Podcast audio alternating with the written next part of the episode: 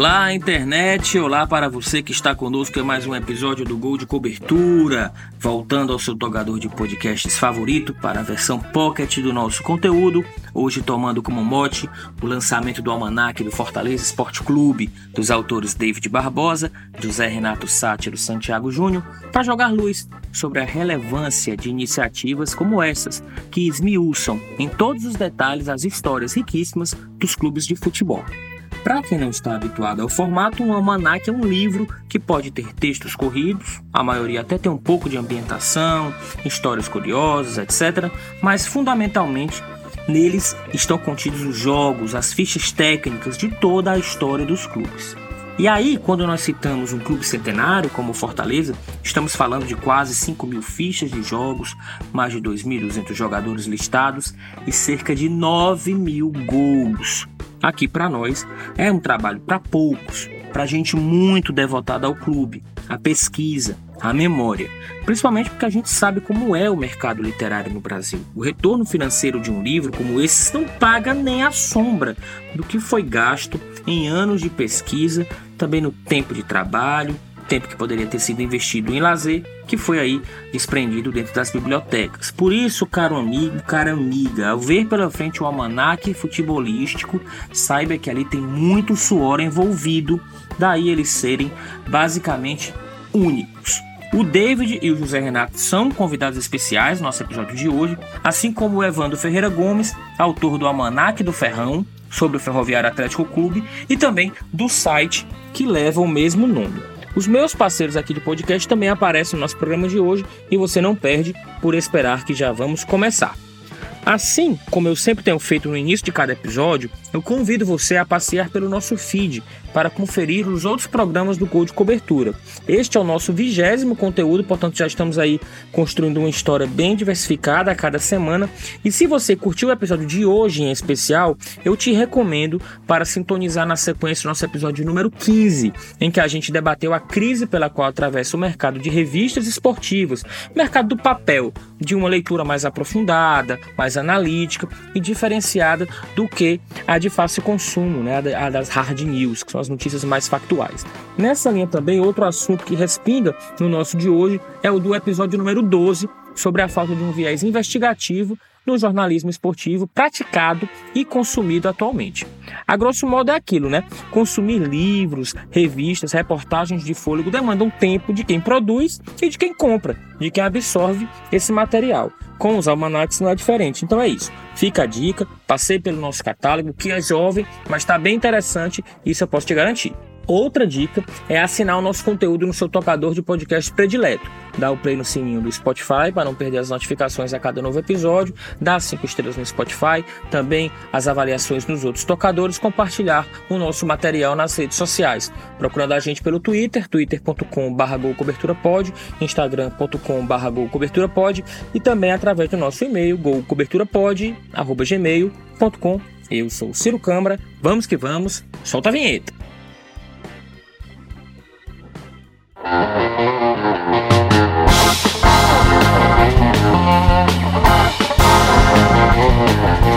you.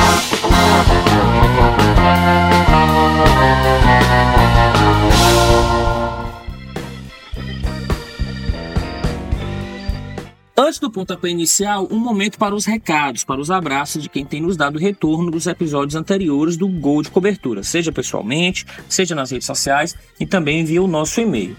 De início, uma reflexão sobre o impacto que o nosso episódio da semana passada sobre o mundo das casas de apostas invadindo aí o cenário do futebol. Gente, eu recebi uma série de mensagens de pessoas que ouviram o programa e relataram ou viverem, terem vivido ou conhecerem alguém que se deu muito mal, e aí eu estou falando financeiramente, ao enveredar pelas apostas esportivas, né? Detalhe, todos os que me falaram, nenhum pedisse para ter o nome revelado. O claro, a gente respeita, né?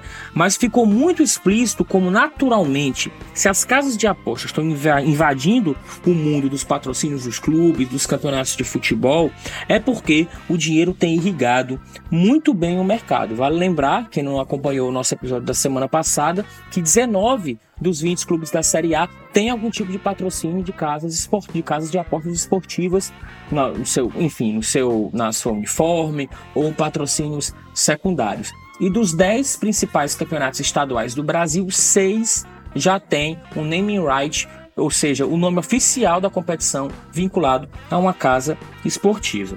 Uma pessoa me confidenciou ter perdido em apenas um jogo dessa última semana 8 mil reais.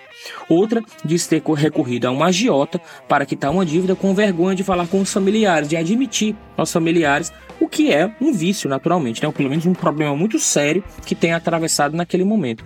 E um amigo, Samuel Oliveira, esse me disse que não tem problema falar o nome dele, porque ele me relatou o caso de dois conhecidos dele que perderam um 50 mil e outro 100 mil em dívidas acumuladas. Ou seja, mais um motivo para a gente voltar ao tema futuramente. Eu já tinha dito que a gente ia voltar a esse tema futuramente e debater sobre a legalização das casas de aposta, quais os parâmetros que isso precisa estar bem definido. E aqui eu falo que as casas possuem limites que o usuário pode estipular dentro dos sites, tem dicas de jogos responsáveis, como tratar aquilo como um lazer não investir dinheiro que é para sua conta, para sua subsistência e por aí vai. Então, acho que tem um bom pano para manga para uma discussão bacana lá na frente.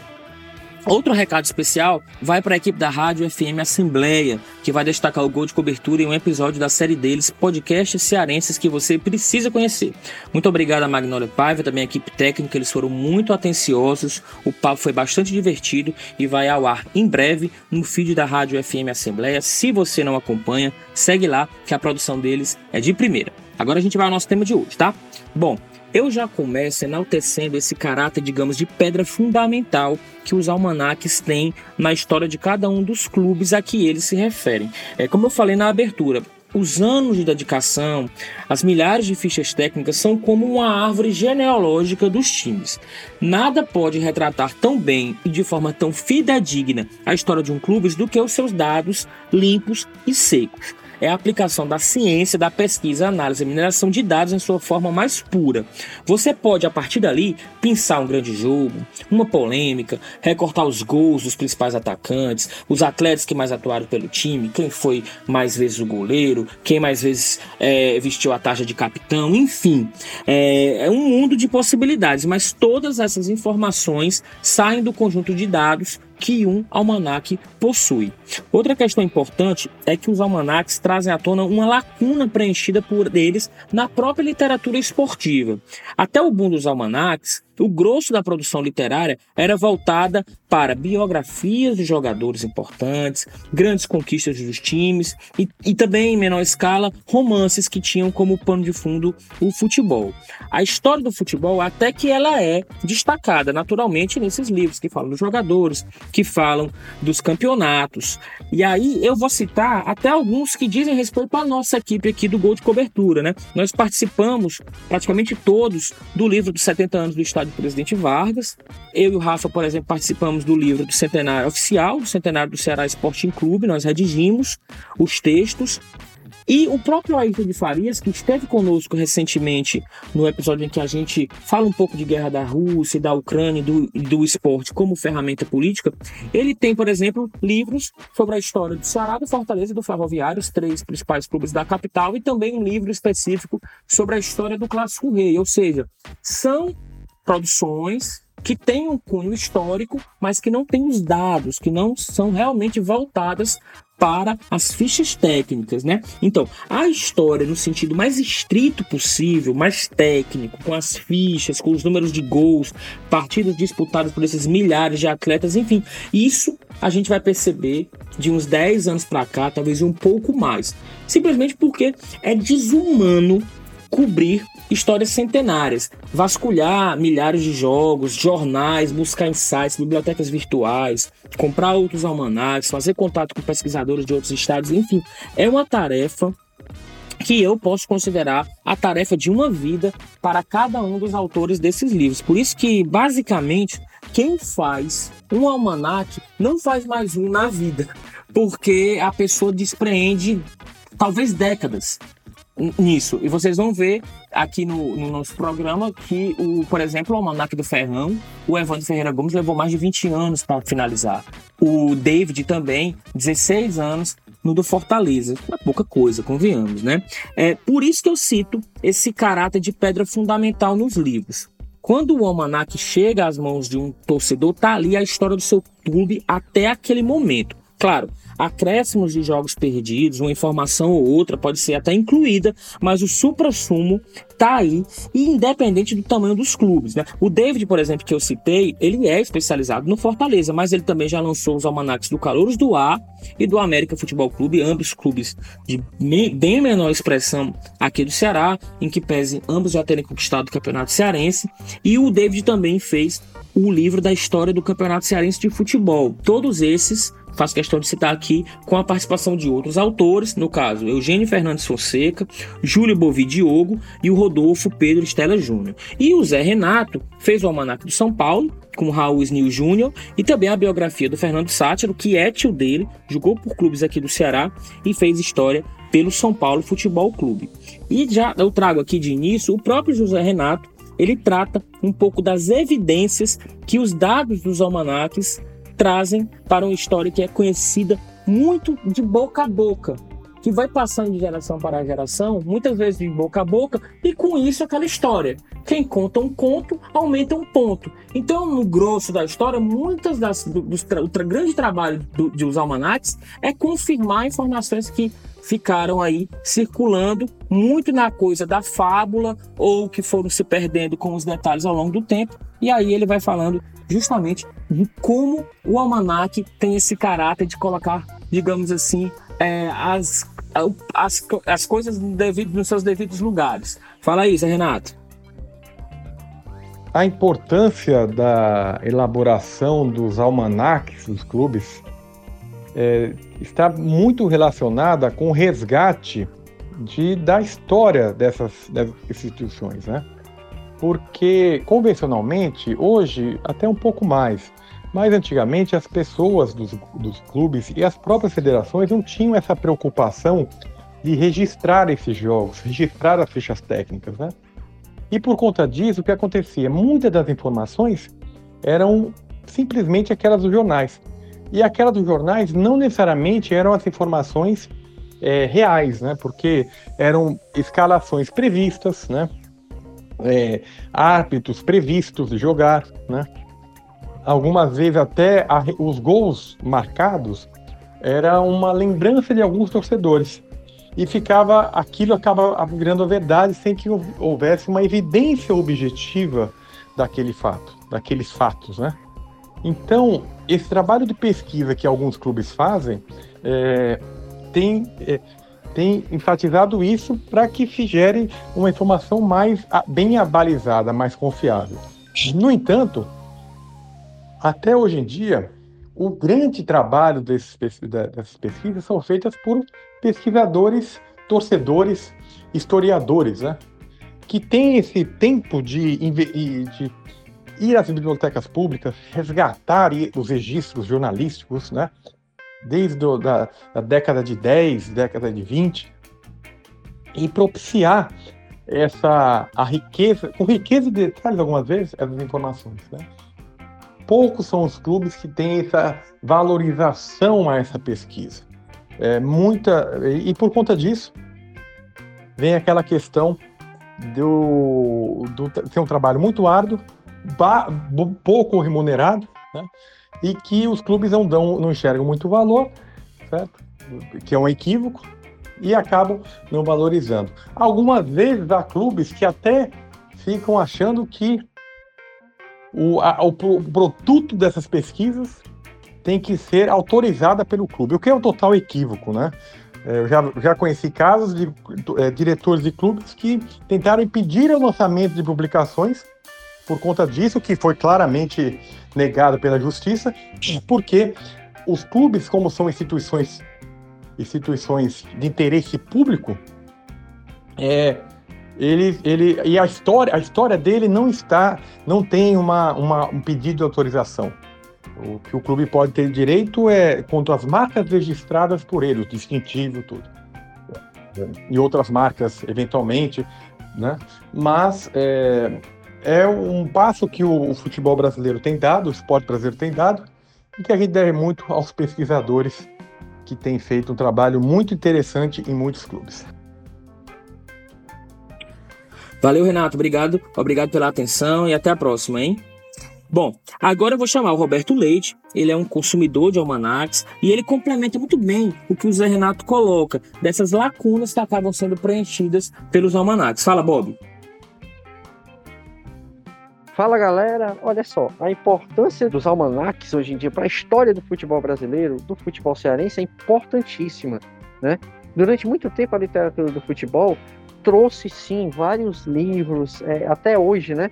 Você tem belos livros sobre a história do futebol, sobre a história dos clubes, né? Como a política e a economia também envolvem diretamente a, a, a, ao futebol, mas sempre se careceu muito de livros que trouxessem a história em dados, né?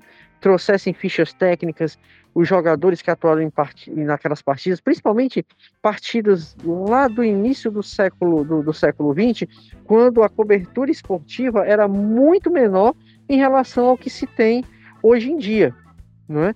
É, é, é, antigamente você tinha um jornal que, que dava uma notinha de um jogo, né? Não se preocupava com a ficha técnica, quem tinha jogado, ou, ou com quantos minutos o gol tinha sido marcado, os cartões amarelos, ou seja, todo aquele scout, todo aquele relatório que é importantíssimo, é, é, é inclusive para se registrar a, as artilharias dos times e dos jogadores, a, a, isso carecia muito.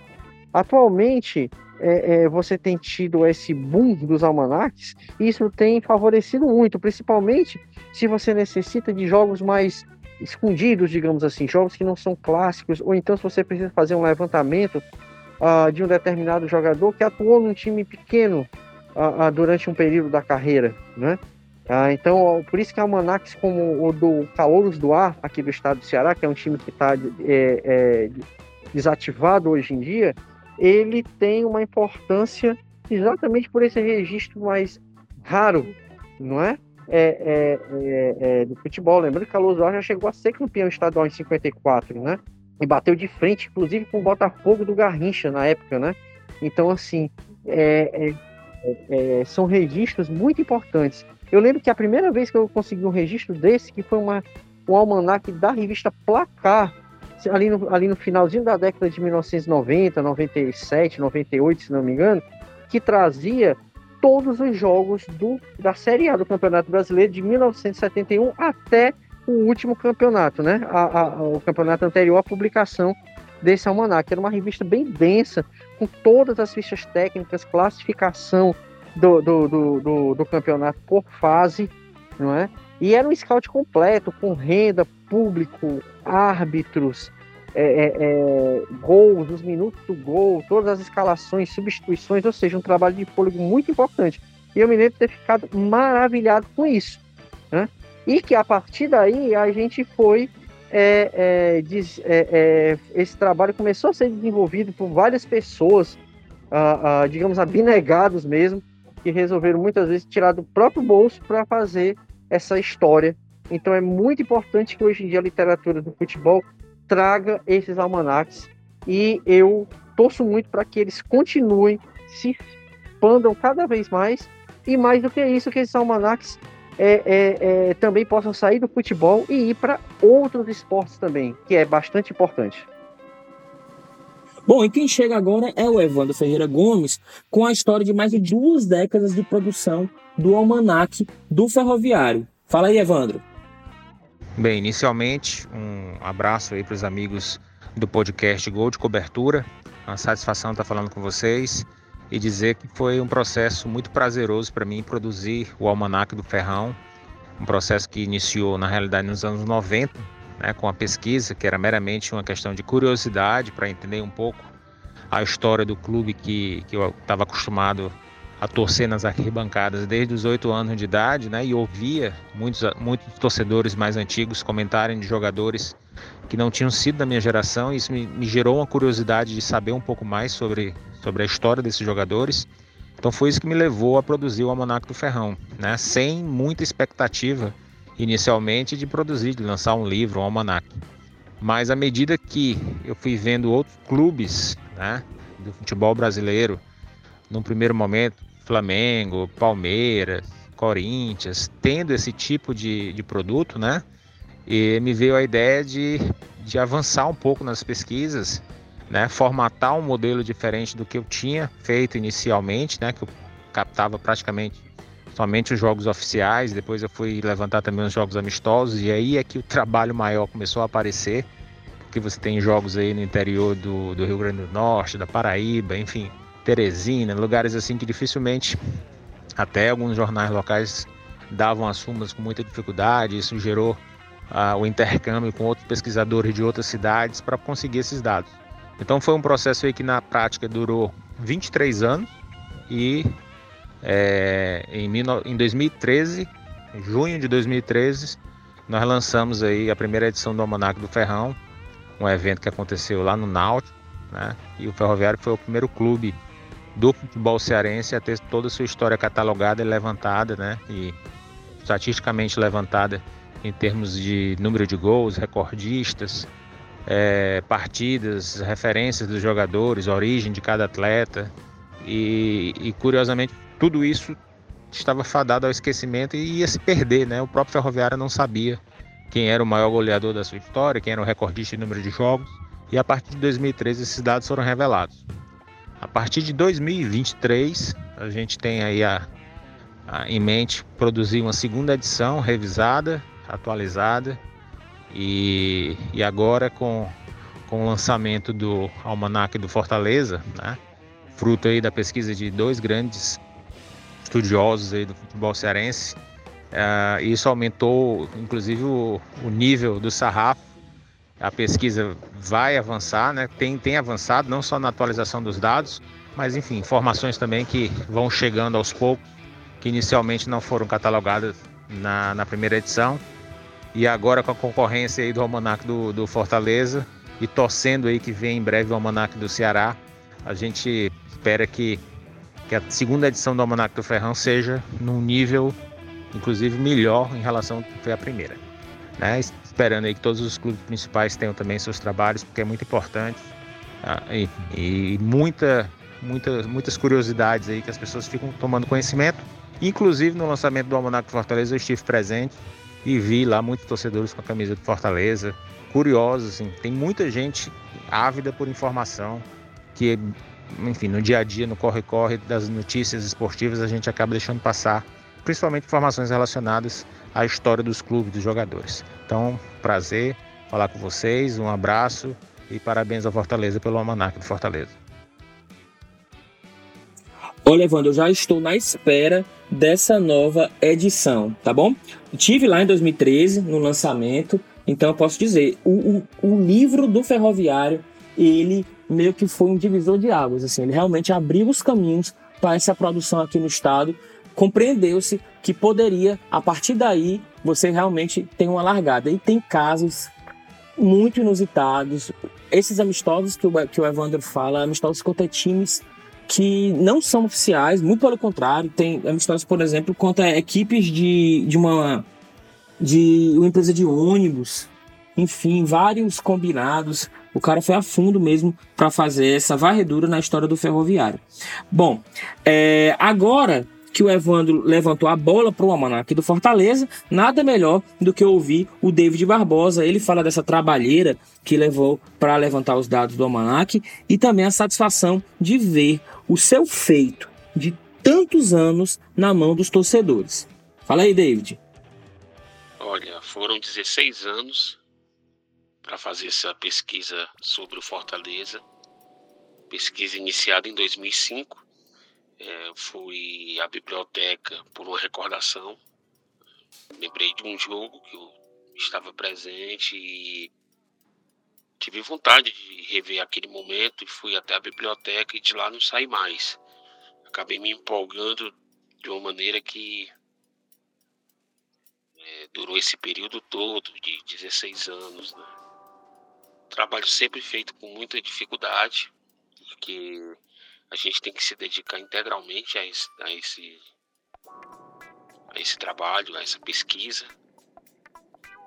E muitas dificuldades no acervo também, jornais inapropriados para utilização, jornais bastante avariados, né? Você às vezes passava o jornal ele se desmanchava, né? E a década de 20 ela ficou com certeza um vazio de algumas informações. Eu acredito que, que eu consegui resgatar o que foi realmente possível, né, desse período. E as maiores dificuldades são essas, né? Também é, recorri a algumas bibliotecas fora do estado, Belém, Campina Grande, São Luís do Maranhão, né? Importando essas súmulas, né? Que não, que não tinham no, nos jornais daqui. Então essas foram as maiores dificuldades. E durante 16 anos, né? A satisfação é indescritível, né? Quando você vê o trabalho pronto, que você tem a oportunidade de manusear o livro, folheá-lo. Puxa vida, é uma alegria imensa, né? É uma emoção muito grande e a sensação realmente do dever cumprido. Então, tem como você não se emocionar vendo o trabalho ali chegando às mãos do, do público, né? Muito emocionante. E é isso. Show, pessoal, é isso. Obrigado a todos que participaram aqui do programa. Vamos ao chegando ao fim desta edição, já antecipando que depois a gente vai voltar esse tema para trazer um programa só com curiosidades do Almanac do Fortaleza para vocês terem ideia da infinidade de dados que podem ser extraídos das fichas técnicas do jogo e também esperamos em breve trazer boas notícias do Almanac do Ceará que está em fase de gestação. Agora a gente vai para o nosso momento Rogério Gomes, os nossos causos jornalísticos. Fala, doutor. Momento Rogério Gomes comigo mesmo, Ciro Câmara. Eu resolvi comentar aqui com vocês o dia em que eu fui, em 2009, cobrir pelo jornal Povo. A gente viajava muito a convite de empresas que faziam eventos, é, enfim, para cobrir, claro, jogos, para cobrir competições. Mas eu fui a São Paulo cobrir a Copa Danone, que era um campeonato para acho que era a categoria sub-12, sub-14, que envolvia é, times de clubes, ó, clubes no caso, ou clubes de futebol mesmo, que tinha divisões de base, mas também algumas escolinhas, alguns projetos sociais. E beleza, estava em São Paulo, fui cobrir essa competição, honestamente não lembro onde foi o local, e eles fizeram vários campinhos reduzidos para os meninos baterem bola. Tinha menino pra caramba. Era a maior competição para essa faixa etária. Eu lembro que foram alguns dias de competição da Copa Danone. E eis que tinha lá um ambiente mais separado, mais reservado. Na verdade, era um camarote. Inclusive, ele era mais alto, assim, dava para ver as competições dali. E eu, eu tava lá também. Em algum momento, subi para esse camarote, fiquei por ali e vi o Caetano Veloso o cantor Caetano Veloso, compositor baiano, sou até fã do Caetano Veloso de pés, eu prefiro o Gil, mas nossa, pelo amor de Deus, gosto muito do Caetano. E quando eu o vi, cheguei para a produção e falei: Ô pessoal, o Caetano Veloso está aqui fazendo o quê? Ele vai ter alguma apresentação, algo do gênero? Eu disse: Não, o filho dele joga. Filho dele é atleta do Fluminense. E aí eu lá, pelo Jornal Povo, aqui de Fortaleza, pensei, será que o Caetano, será que eu vou ser muito incômodo se eu importuná-lo aqui, se eu me apresentar, eu vou tomar uma rabisaca dele? E fui lá, naturalmente, toquei no ombro dele, ô Caetano, tudo bom? Mostrei meu crachá. Eu sou aqui do Jornal Povo, de Fortaleza. Olha, você tá com. Aí, nossa, ele foi contar a história do filho dele, o Tom Veloso, que é hoje um artista conceituado.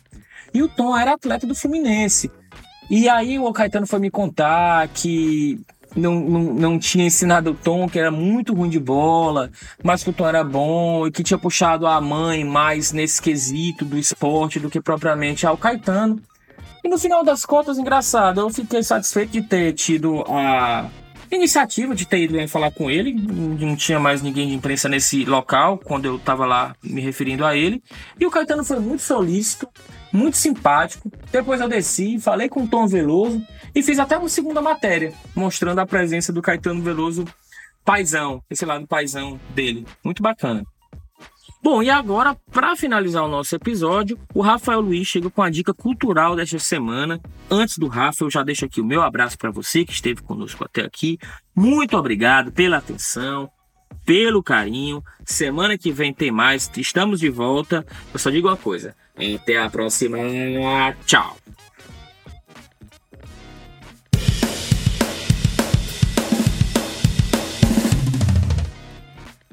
Fala galera, tudo bem? Beleza com vocês? É, hoje eu tô aqui de volta mais uma vez para dar a nossa dica cultural da semana. E aí dessa vez vai ser um documentário é, chamado é, Uma Realidade Alternativa, um documentário do Futebol Manager.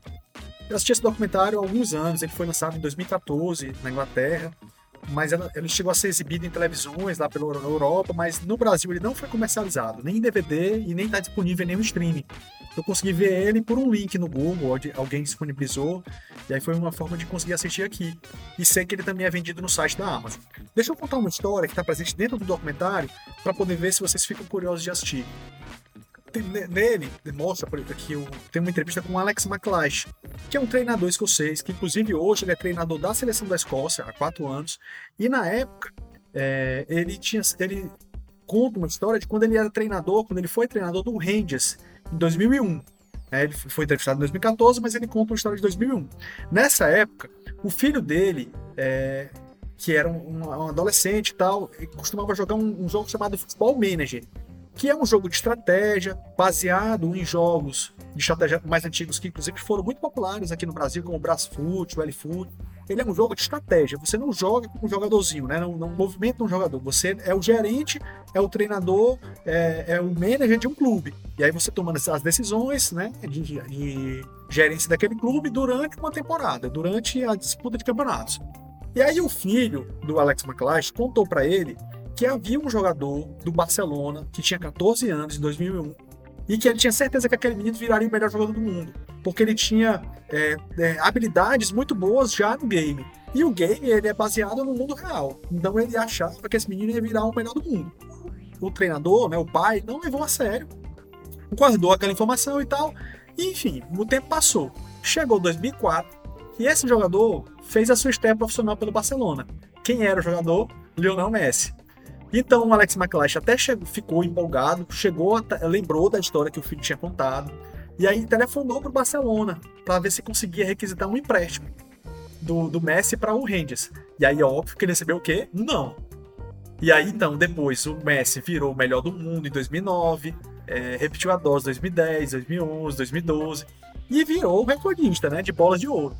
Mas não, não foi possível o Alex McLeish levar o, o, ele para os seus times, né, onde treinava, quando ele tinha condição, né? Depois ia ser totalmente impossível. Hoje, o filho do McLeish é assistente dele e continua utilizando o Futebol Manager como fonte de dados.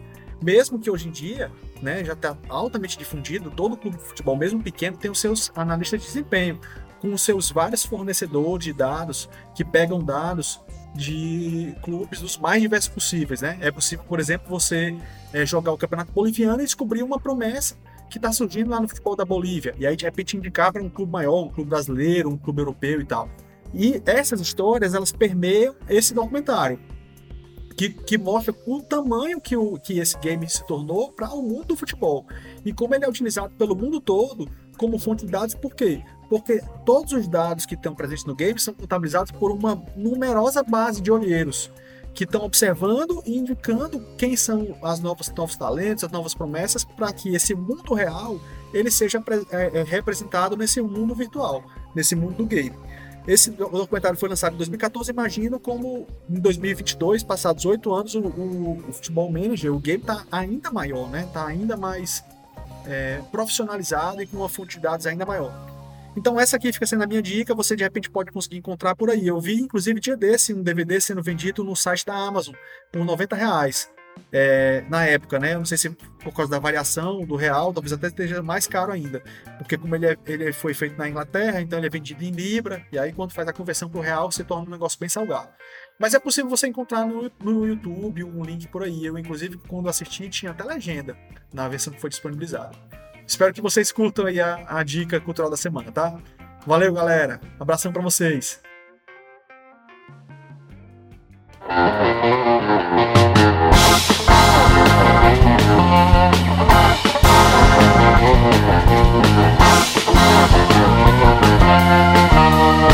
you.